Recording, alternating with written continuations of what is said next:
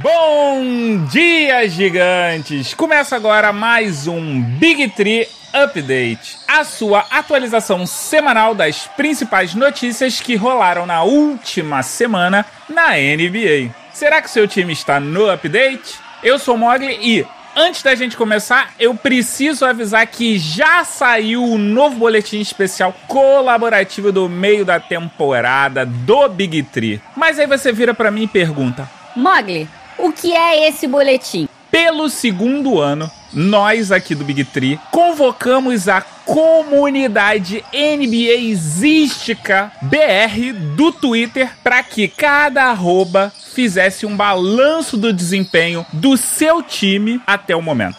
Aí você me pergunta, e como é que eu faço para poder conferir esse boletim? O link tá aqui no post desse episódio. Então é só você ver em bigtree.com.br e dar uma lida nos boletins. Ou você entra no post desse episódio e clica no link para você ir pros boletins. Vamos às notícias dessa semana. Começamos novamente essa semana com o Golden State Warriors. O motivo é que a derrota dos Warriors para os Los Angeles Lakers no dia 27 de fevereiro garantiu matematicamente que os Warriors vão ficar entre as 20 piores campanhas da atual temporada. E como é que isso aconteceu? A parada foi o seguinte: na saída do Kevin Durant para o Brooklyn Nets, para que os Warriors não saíssem de mão abanando, Durant fez um sing and trade, ou seja, renovou com os Warriors e pediu uma troca. E nisso, os Warriors mandou o jogador para os Nets e uma escolha de primeira rodada protegida. Essa proteção dizia que se os Warriors ficassem entre os 10 melhores, a pique era automaticamente do Brooklyn. Meu caro gigante, eu preciso te lembrar que pouca gente acreditava que os Warriors fossem ir tão mal. Então, na época, para os Nets, esse era um negócio da China. Só que o que, que aconteceu? Os Warriors fizeram uma temporada ruim e eles atualmente são o pior time da temporada, o que faz com que os Nets fiquem de mão abanando? Não, não, não, não. Essa escolha de primeira rodada do draft de 2020 se transforma agora em uma escolha de segunda rodada do draft de 2025. Ou seja, em 2025, a escolha de segunda rodada dos Warriors vai automaticamente para os Nets. Apesar de eu ter falado na semana passada que o Curry estreava no dia primeiro, o departamento médico dos Warriors resolveu não liberar o jogador porque ele não estava 100%. Steve Kerr acredita que Curry ainda não esteja pronto para retornar às partidas ou não acreditava. Segundo o técnico dos Warriors, Curry jogará quando todos sentirem que ele está pronto. Se depender do técnico, o retorno vem em breve. E quando eu digo em breve, é muito breve. Porque muito provavelmente o Curry voltou nessa madrugada na reedição da última final da NBA: Golden State Warriors versus Toronto Raptors. Infelizmente, a gente precisa fechar a edição antes do jogo para que você possa ouvir ele tranquilamente. E já que a gente citou os Warriors, vamos de Kevin Durant agora. Em participação recente no podcast All the Smoke, Kevin Durant comparou maconha a café e vinho e disse que o estigma em torno da cannabis deveria acabar. Segundo ele, abre aspas, se você ama, ama. Se não, você nem vai buscá-lo. Nem deveria ser uma discussão nos dias de hoje. Fecha aspas. Apesar de atualmente a maconha ser considerada uma droga social e muitos estados americanos liberarem o uso medicinal e recreativo da cannabis, a NBA tem uma política antidrogas muito rígida que coloca a cannabis listada como uma substância ilícita. Só lembrando que esse lobby todo do Duran pode ser mais do que amor. O jogador ele é sócio de uma empresa especializada em cannabis chamada Canopy Rivers. Ainda no estado de Nova York, gigante, o que você faria se após entrar no estádio para assistir o jogo do seu time, um segurança viesse atrás de você e mandasse você sair do estádio? Pois é, foi isso que aconteceu com nada mais nada menos que Spike Lee. Calma. A treta toda aconteceu segunda-feira, dia 2 de março, no jogo entre Knicks e Houston. Segundo os Knicks, Spike Lee insiste em entrar pela entrada dos funcionários e não pela entrada VIP ou a entrada comum. Então, o segurança veio pedir para Lee sair e entrar por uma das outras entradas. O cineasta se recusou, colocando a mão para trás falando que poderiam prendê-lo. Um vídeo da briga foi parar no Twitter, porque hoje em dia tudo rapidamente vai parar nas redes sociais, levando os torcedores do Knicks a acreditar que Lee havia sido expulso do ginásio. Aí a confusão foi armada. Por isso, os Knicks tiveram que emitir uma nota no próprio Twitter explicando o ocorrido. E no intervalo do jogo, Spike Lee e James Dolan, dono do Knicks, conversaram e Lee informou que nos 28 anos em que ele frequenta o Garden, nunca recebeu um simples e-mail, mensagem ou ligação informando que ele usava a entrada errada. No fim, sabe o que, que aconteceu?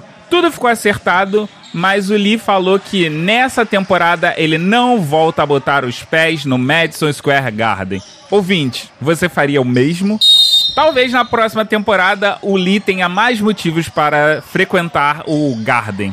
Tudo isso porque a franquia está tentando a voltar a ter a relevância que já teve na NBA. Os Knicks contrataram o ex-agente de jogadores Leon Rose como presidente de operações da franquia. Rose, em uma carta aos torcedores, disse que o trabalho não será rápido nem fácil e pede a paciência dos torcedores. Em um comunicado oficial, James Leon disse que acredita que Rose seja o líder certo para construir uma organização vencedora para os fãs, além de estarem confiantes de que terão sucesso a longo prazo. Gente, eu vivi para ver os Knicks pensando a longo prazo. Eu só tenho uma palavra para dizer: Uau!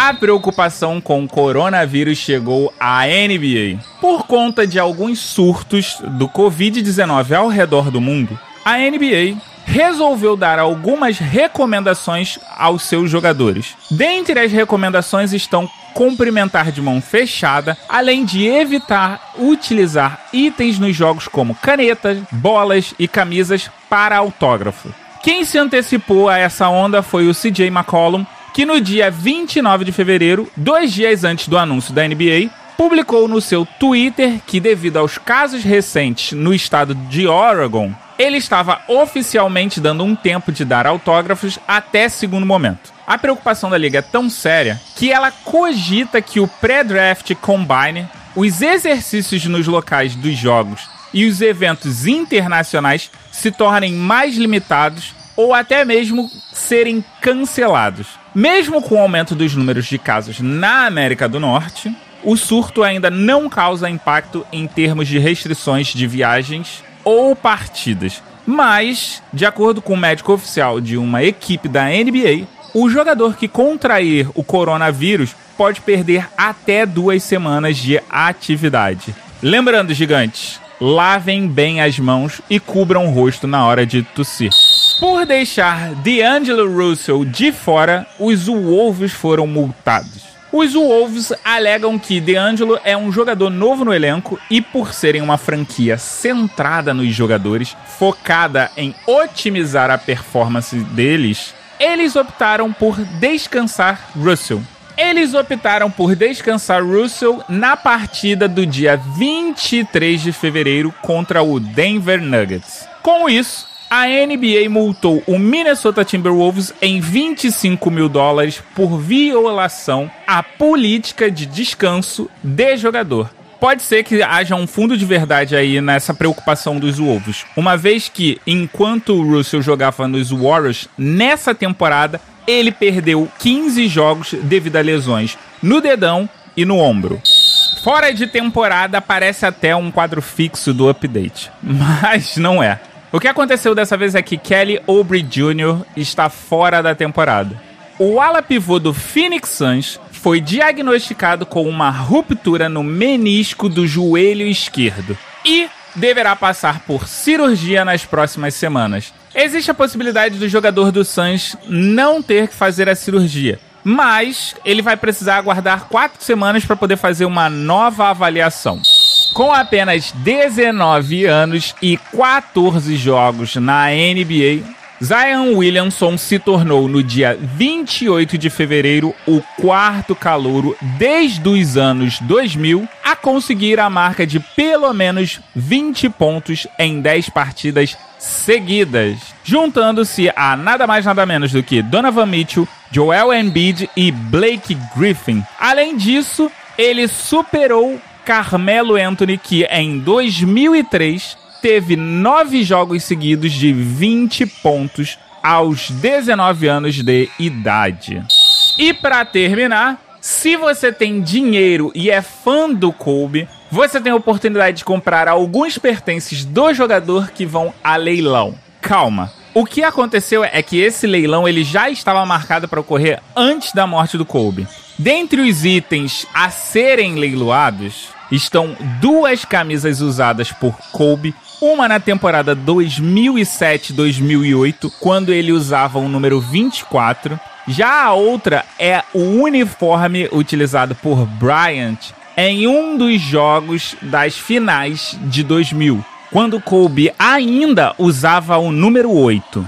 Além das camisas, a gente ainda tem um tênis autografado pelo jogador na época em que ele ainda era patrocinado pela Adidas uma bola de basquete autografada pelo jogador e todo o elenco do Los Angeles Lakers na temporada 2010-2011. E a palma da mão do Kobe Bryant eternizado em cimento.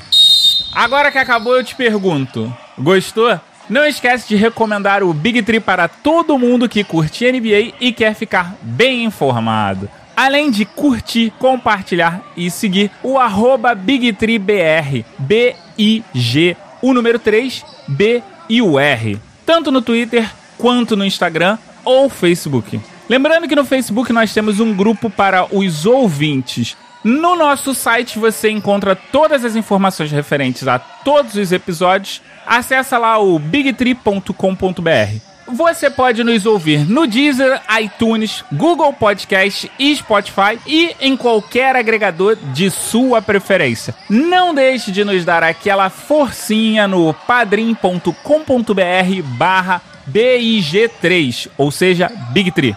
Eu vou nessa e deixo aqui o meu beijo. Até semana que vem e tchau! Léo Mogli Edições